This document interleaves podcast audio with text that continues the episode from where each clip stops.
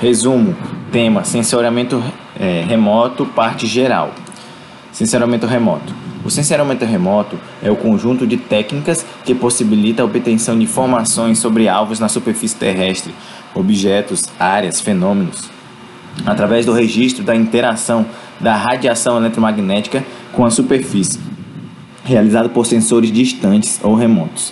Geralmente, esses sensores estão presentes em plataformas orbitais ou satélites, aviões e a nível de campo. Fazendo uma distinção entre sensoramento remoto, geoprocessamento e sistema de informações geográficas, temos. Sensoramento remoto consiste em técnicas de levantamento e processamento de informações né, de objetos por, é, por instrumentação denominados de sensores, que não entram não entra em contato físico com os objetos analisados. Um exemplo de sensoramento remoto é a obtenção informações da superfície e vegetação através de uma aeronave. Nota-se que toda informação registrada pelo sensor acontece sem que este entre em contato físico com o objeto analisado. É o processo de amostragem de solo e determinação dos teores de nutrientes não é uma técnica de sensoriamento remoto, uma vez que há o contato físico com o objeto analisado. Geoprocessamento consiste no processamento de informações georreferenciadas, ou seja, na obtenção e processamento de coordenadas geográficas através de técnicas matemáticas e computacionais. Um exemplo de geoprocessamento é o processo de ortorretificação de uma imagem. A ortorretificação corrige as distorções provocadas pelo relevo durante a tomada da imagem pelo sensor, transformando a imagem de uma projeção cônica para uma projeção ortogonal, fixando desta forma a escala em toda a imagem. O processo de ortorretificação consiste então em um geoprocessamento. Sistema de informações geográficas consiste na união de software, hardware e informações georreferenciadas para análise, gestão e solução de problemas espacialmente distribuídos. Um exemplo de sistema de informações geográficas, o SIGS, pode ser visto no site Google Maps. Ao abrir um mapa de uma determinada localidade, uma série de informações georreferenciadas tornam disponíveis ao usuário, entre elas pontos de ônibus, estações de metrô, lojas, nomes de rua, entre outras informações. É possível, por exemplo, obter detalhes das linhas de metrô e horários clicando na estação de interesse. Este sistema integrado de software, hardware e informações forma, portanto, um SIG. Embora diferentes, é possível perceber que o sensoramento remoto, o geoprocessamento e os sistemas de informações geográficas estão interligados. É possível, inclusive, elaborar um fluxo de relação entre estes três conceitos. Então, sensoramento remoto engloba, engloba geoprocessamento, que engloba sistema de informações geográficas. Então, atenção, a obtenção de dados espaciais pode ser feita de duas formas: métodos de coleta direta e métodos de sensoriamento remoto. Portanto, podemos ter o mesmo fluxo anterior, sendo a primeira seta constituída pela coleta direta, né? Então, as informações seriam coletadas pela coleta direta e não pelo sensoramento remoto, que é pela distância sem contato direto com a superfície. Então, o conceito de sensoramento remoto traz consigo três preceitos: a ausência de contato entre o sensor e o objeto. A informação sobre o objeto é, é transportada pelo espaço. Essa informação é transportada pela, por radiação eletromagnética. Dessa forma, para se compreender o sensoramento remoto, deve-se primeiramente entender a radiação eletromagnética. Então, energia eletromagnética. A energia registrada por um sensor sofre algumas interações que precisam ser bem compreendidas para que os dados de sensoramento remoto possam ser corretamente interpretados. Ao considerar que a principal fonte de energia do sensoramento remoto é o Sol, essa energia é radiada pela fonte, viaja pelo vácuo no espaço na velocidade da luz, interage com a atmosfera, interage com a superfície terrestre, interage novamente com a atmosfera e atinge o sensor interagindo com ele. Então aqui nessas figuras temos um exemplo da, da interação da energia eletromagnética com a, com a superfície, né, onde a fonte de energia é o Sol, ele, que ele destaca a energia incidente, né, que chega à superfície do solo, onde tem uma energia absorvida, parte da energia é absorvida, outra parte da energia é refletida pela superfície, né? E ainda tem a energia que é emitida pela superfície terrestre. E essa energia ela é captada pelo satélite sensor que depois ele repassa as informações para a estação de recepção. Então, a radiação eletromagnética possui uma dualidade de comportamento, onda e energia. E existem dois modelos que explicam como a radiação eletromagnética é criada. Se propaga no espaço e interage com a matéria. O modelo ondulatório e o modelo corpuscular, ou de partícula. Ou seja, a radiação eletromagnética tem natureza dual, pois ao mesmo tempo em que se comporta como uma onda, comporta-se também como partícula.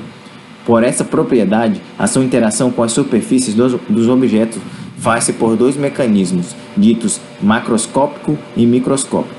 Segundo o modelo ondulatório, né, como ela se comporta como uma onda, a radiação eletromagnética pode ser explicada como uma forma de onda senoidal, harmônica. A onda eletromagnética é composta de dois campos ortogonais entre si e perpendiculares à direção do deslocamento da onda, é o campo elétrico e o campo magnético. Essa onda é criada quando uma carga elétrica é acelerada. O comprimento de onda, né, que é o lambda, é função do tempo de aceleração da partícula e é definido como a distância média entre dois picos ou cristas consecutivos de uma onda e é medido em micrômetros ou nanômetros. Já a frequência v depende da velocidade dessa aceleração. Então ela corresponde ao número de comprimentos de onda que passam por um ponto e por um segundo. Uma crista por segundo equivale a um hertz. A frequência é uma grandeza física inversamente proporcional ao comprimento de onda. Então, considerando a fórmula da velocidade da luz, temos c, que é a velocidade da luz, igual ao comprimento de onda vezes a frequência. Então, c né, é a velocidade da luz. Então, como a velocidade da luz é uma constante, ela é constante, ela não muda. Então, frequência e comprimento de ondas estão intimamente relacionados. Então, quanto menor o comprimento de onda, né, automaticamente maior será a frequência. Então, quanto maior o comprimento de onda, menor a frequência. Aqui temos um exemplo da onda senoidal da radiação eletromagnética, onde temos no campo ortogonal o campo elétrico E e o campo magnético M, né? Temos a frequência, que é o número de ciclos por segundo, que o número, é, a passagem da, da crista por segundo ela é dada em hertz, e temos o comprimento de onda, que é a distância de uma crista até a outra. Então, em sensoriamento remoto, caracteriza-se a radiação eletromagnética pelo comprimento de onda e não pela frequência. Então, o mais importante na, na radiação eletromagnética para caracterização é em relação ao comprimento de onda. Então, segundo o modelo ondulatório, as características das imagens obtidas pelos sensores são explicadas pela relação entre comprimento de onda e o tamanho do objeto. Então, quando a interação da radiação eletromagnética com os objetos é controlada pelas relações do tamanho da onda com o tamanho dos objetos, as informações que se apresentam nas imagens dizem respeito às características das dimensões ou formas dos objetos. Essa relação é denominada interação macroscópica. Então, a relação macroscópica macroscópica é a interação é, da radiação eletromagnética com os objetos, né? onde a relação se dá pelo tamanho da onda com o tamanho dos objetos. Nesse tipo de interação, quando o comprimento de onda de uma onda eletromagnética é maior que o tamanho das partículas de um alvo, ela é barrada e refletida para o sensor. Na prática, nas imagens de sensoriamento remoto, a interação macroscópica é a resposta da intensidade com que um objeto reflete a radiação eletromagnética em razão do tamanho, tamanho da onda e a textura da superfície do solo. A textura representa a rugosidade topográfica da superfície. Ela pode ser estimada pelas variações verticais de altura na superfície de um, material e se mostra muito eficiente para explicar as diferenças observadas nas imagens entre as diversas formas de relevo, os tipos de dosséis da vegetação ou da superfície lisa de um, de um corpo d'água, calmo ou com ondas revoltas. Em sensoriamento remoto, as texturas das superfícies dos objetos vistas nas imagens podem ser classificadas em dois tipos: especulares e difusoras ou difusas. Né? Na natureza, a maioria dos objetos tem comportamento difuso em relação aos comprimentos de onda. Para o sensoriamento remoto, o modelo ondulatório se aplica melhor para os grandes comprimentos de onda das micro-ondas das imagens de radar, que são obtidas com comprimento de ondas maiores que 3 centímetros.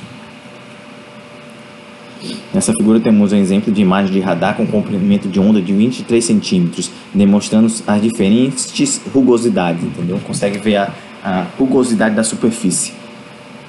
Então, o modelo ondulatório falha em explicar certos importantes fenômenos quando a radiação eletromagnética interage com a matéria.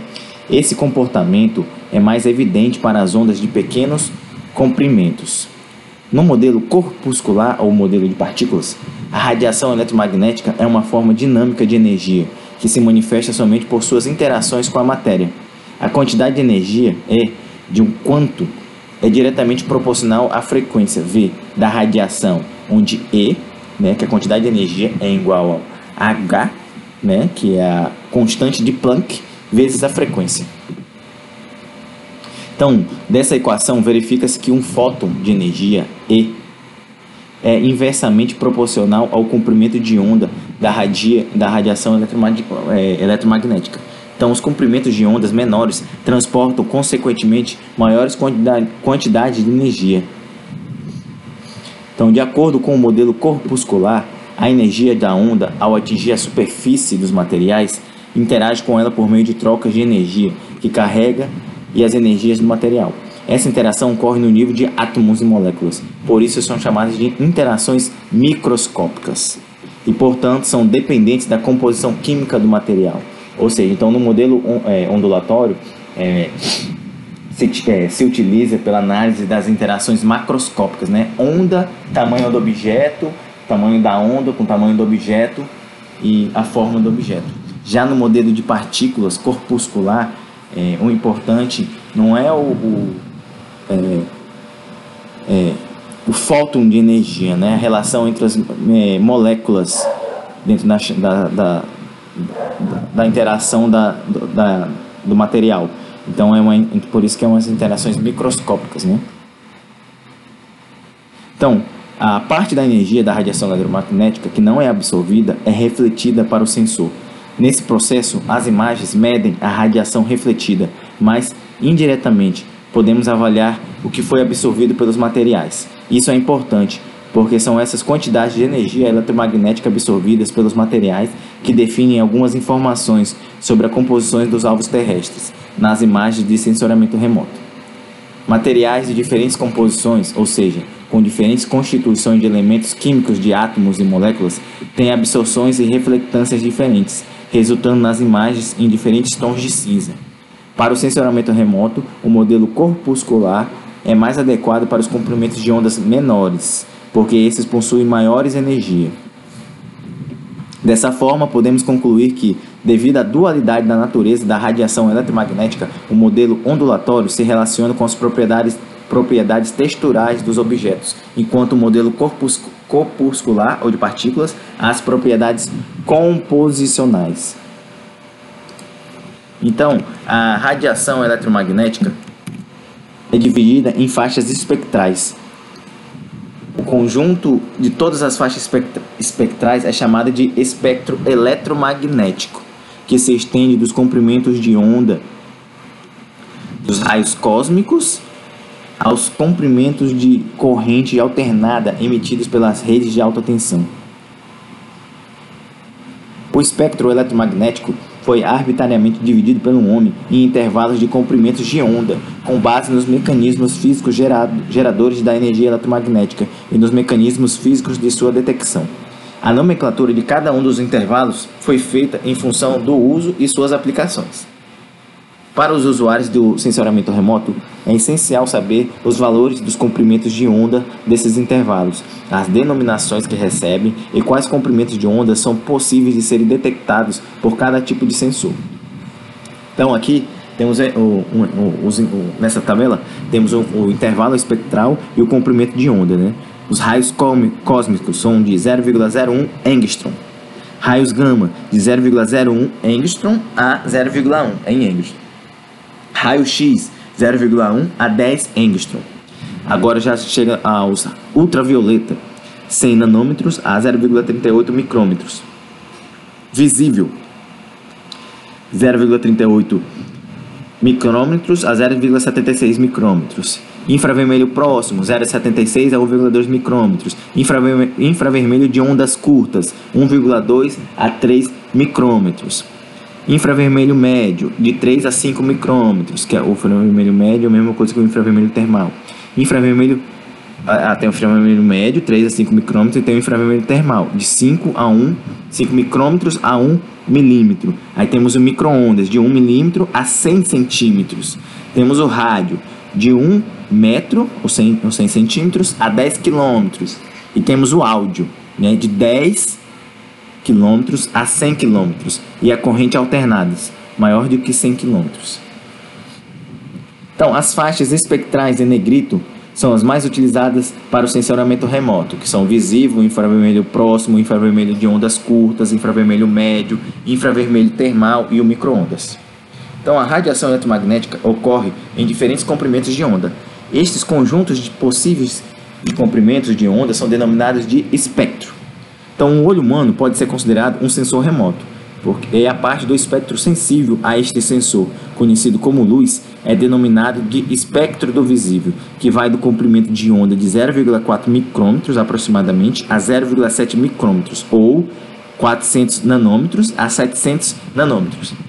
É importante frisar que não é exatamente 0,4 e 0,7, mas é um pouco menos e um pouco mais respectivamente, pois há uma faixa de transição né, de, uma, de, um, de um espectro para o outro, né? um intervalo espectral para o outro.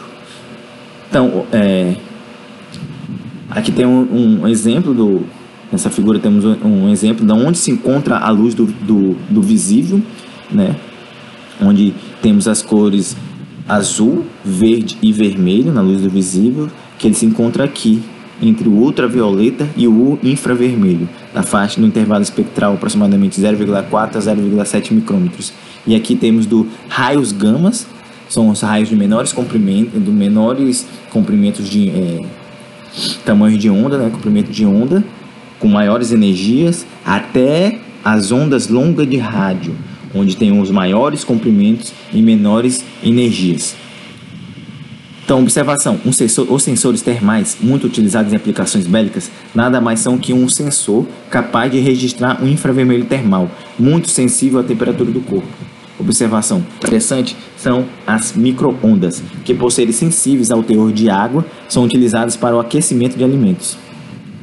Observação: no mapeamento das formas de relevo, as imagens dos sensores na faixa de frequência em microondas são melhores que as imagens dos sensores na faixa óptica do espectro, devido aos ângulos de incidência do pulso da, das microondas e a baixa energia da onda eletromagnética nessa região do espectro, né? ou seja, tem menor, menor absorção de energia por parte da superfície. A sequência de cores de espectro do visível, do menor para o maior, lambda, é violeta, azul, verde, amarelo, laranja, vermelho. Então, as características mais importantes das regiões do espectro utilizadas em sensoramento remoto. Visível, 0,45 a 0,76 micrômetros aproximadamente. É a região do espectro com a mais alta intensidade de fluxo radiante e onde há a melhor janela atmosférica, bastante transparente, deixando passar uma grande quantidade de radiação muito usada em sensoramento remoto, responsável pela interação com os minerais e que dá origem às suas cores e com os pigmentos da vegetação.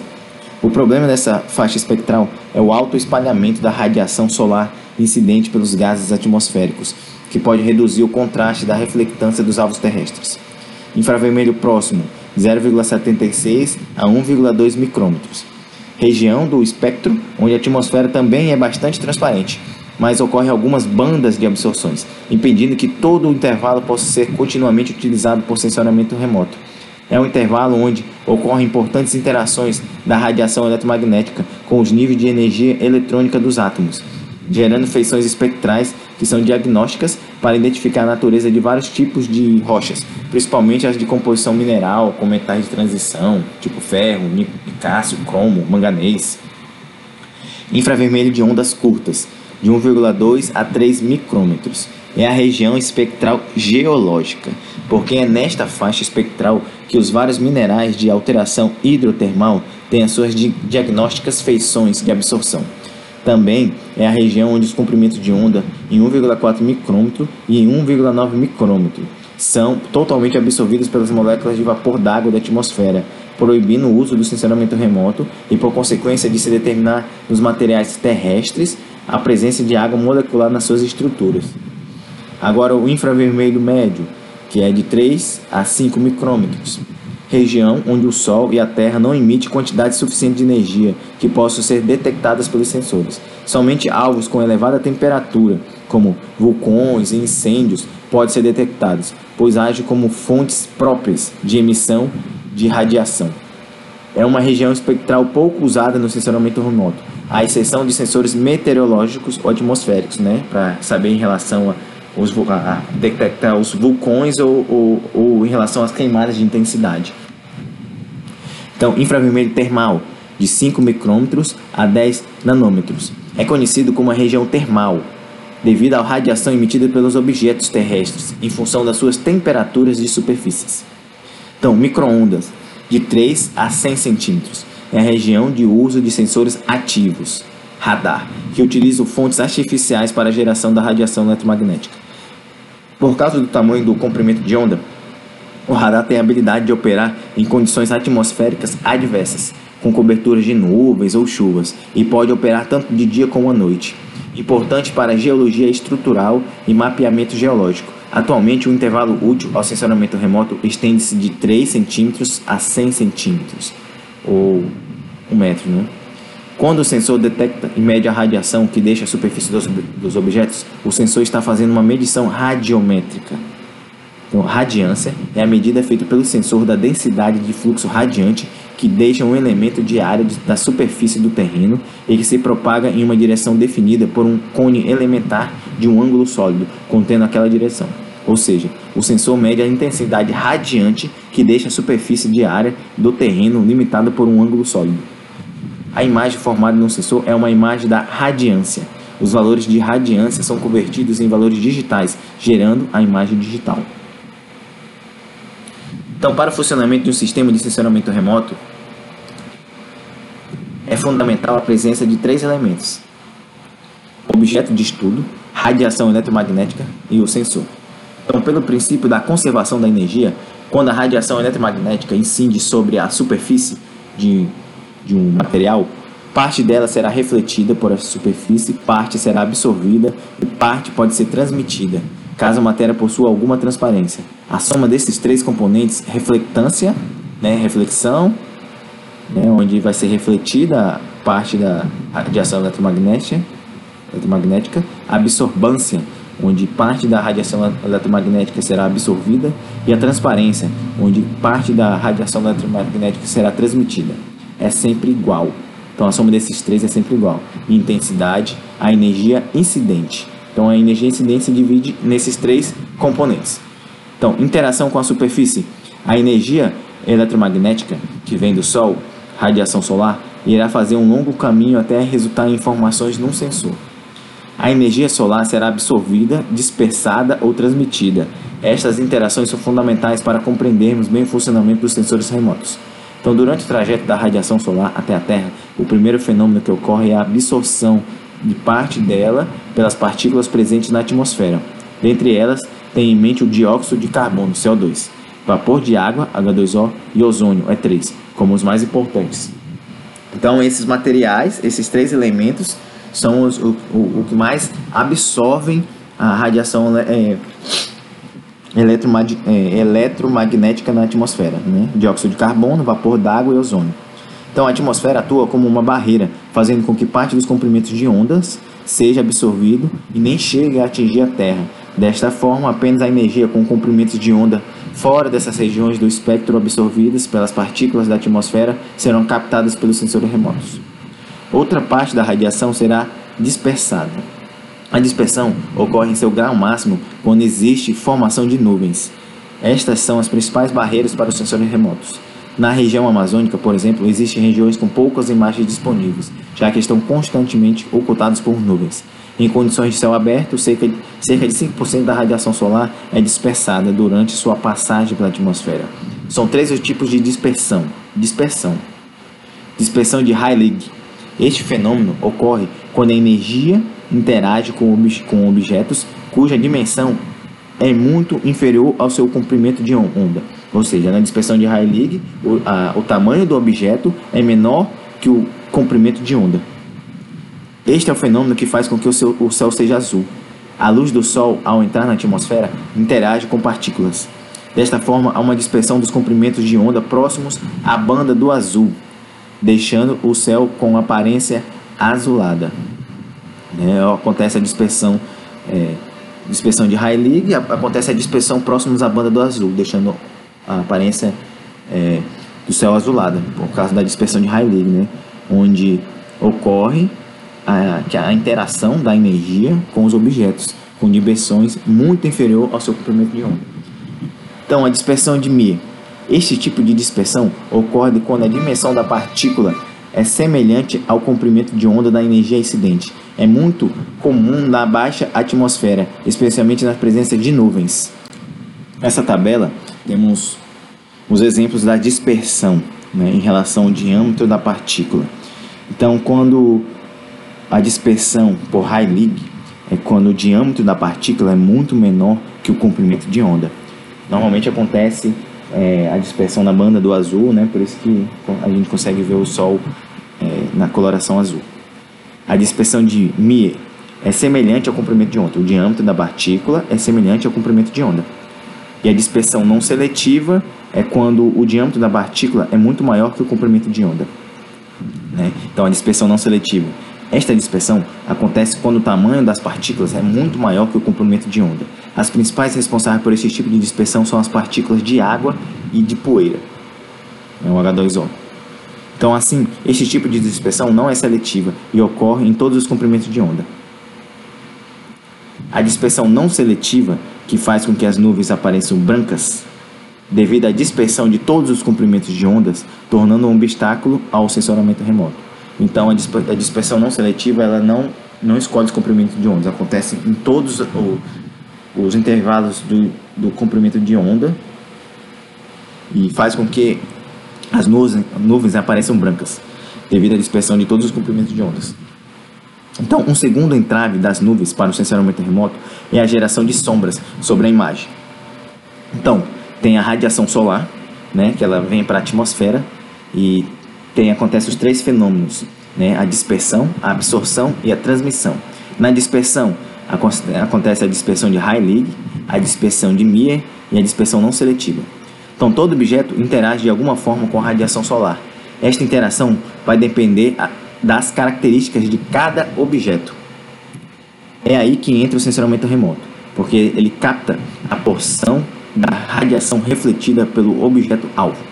Então, reflexão ou reflectância ocorre toda vez que a energia eletromagnética proveniente do Sol ou de alguma outra fonte atinge um objeto e é então redirecionada em sentido oposto. Agora, a absorção ocorre quando a parte da energia incidente é capturada pelo objeto. Transmissão ocorre quando parte da radiação incidente sobre o objeto passa pelo corpo e continua sua direção e sentido. Então, dois tipos de reflectância podem ocorrer com a energia que atinge um corpo. Tem a reflectância especular. Este fenômeno ocorre em especial quando o corpo possui superfície lisa. Ela se caracteriza pelo redirecionamento da energia incidente em sentido oposto com o mesmo ângulo de incidência a que atingiu o objeto. E tem a reflectância difusa, em situações em que a superfície possui uma rugosidade, a energia incidente é difundida em todas as direções. Então aqui temos nessa figura temos um exemplo da, da difusão especular e da, da, da reflectância especular e da reflectância difusa. Né? Especular, ele, a energia incidente ela é dispersada no mesmo ângulo em direção oposta. Na, na reflectância difusa, ela é dispersada em todas as direções. Então, geralmente, os dois tipos de reflexão ocorrem ao mesmo tempo. A energia atinge um objeto, também conhecida como energia incidente. Parte dela é absorvida e parte dela é refletida. A parte da energia refletida é denominada de reflectância. Então, cada material possui uma reflectância que varia conforme o comprimento de onda. Desta forma, é possível construir para um determinado objeto uma curva específica de reflectância. Analisando a curva de reflectância, é possível determinar quanto da energia incidente é irradiada. ou seja, é possível determinar o comportamento espectral do objeto. Aqui nessa figura tem um exemplo da reflectância né, em relação aos comprimentos de onda e a assinatura é, é, da reflexão em relação ao comprimento de onda em relação aos objetos, em relação à água limpa, à vegetação verde sadia, o solo exposto seco marrom. Então, o solo, o solo exposto seco marrom vai ter aumenta o comprimento de onda, vai aumentar a porcentagem de reflectância até chegar numa uma proporção que ele vai ficar contínuo. E a vegetação verde, ela possui o maior teor de reflectância na faixa de 0,6 a 0,8 micrômetros e vai diminuindo vai aumentando os comprimentos de onda. A água limpa, ela tem a maior reflectância em 0,6 micrômetros. Maior reflectância, que ainda é baixa. Então, é fundamental conhecer o comportamento espectral de três elementos muito trabalhados por meio de sensoramento remoto: solo, vegetação e água. Vamos, é, então, o comportamento espectral da vegetação depende principalmente das características de suas folhas, incluindo orientação e estrutura. O comportamento espectral da vegetação está diretamente relacionado com a pigmentação da folha, formato e composição de água no tecido celular. Uma curva espectral de uma vegetação típica é composta por uma reflectância elevada na porção do, porção do comprimento de onda do verde, do infravermelho próximo e infravermelho médio. Na região do visível, é fácil perceber que a reflectância reflectância do verde é alta, pois esta é a cor com que vemos a vegetação. Esta característica é principalmente devido ao pigmento predominante nas folhas, chamados de clorofila. Tanto o infravermelho próximo quanto o médio não estão visíveis aos nossos olhos. Então, o infravermelho próximo está relacionado ao desenvolvimento e estrutura celular. O infravermelho médio está relacionado com a quantidade de água presente no tecido, mais água livre, menos reflectância. Então, baseado no parágrafo anterior, é evidente que o comportamento da folha é dinâmico e varia com a época do ano. De maneira geral, em períodos secos, em que algumas plantas chegam a ter suas folhas amareladas e até mesmo a perdê-las por não haver fotossíntese, há um aumento da reflectância na região do vermelho. O comportamento espectral do solo nu já é bem diferente da vegetação. Se o comportamento da vegetação já dependia de vários fatores, o solo é ainda pior. Entre estes, destacamos o teor de umidade, teor de metais e teor de matéria orgânica. O padrão típico de, da curva espectral do solo é uma parábola com concavidade para baixo, com picos de reflectância por volta do comprimento de onda de 1200 nanômetros e dois vales, denominadas de janela de absorção, principalmente influenciados pela umidade do solo. Estes vales estão localizados geralmente ao redor de 1450 nanômetros e 1950 nanômetros. A presença de altos teores de metais no solo como por exemplo o ferro, pode alterar completamente o padrão das curvas de reflectância. Então, a água possui menor curva de reflectância entre os três materiais aqui discutidos. Enquanto a vegetação pode refletir cerca de 50% da radiação incidente e o solo 40%, a água reflete, reflete apenas 10%. Alguns fenômenos podem aumentar a reflectância da água, como por exemplo a presença de suspensão ou mesmo presença de algas.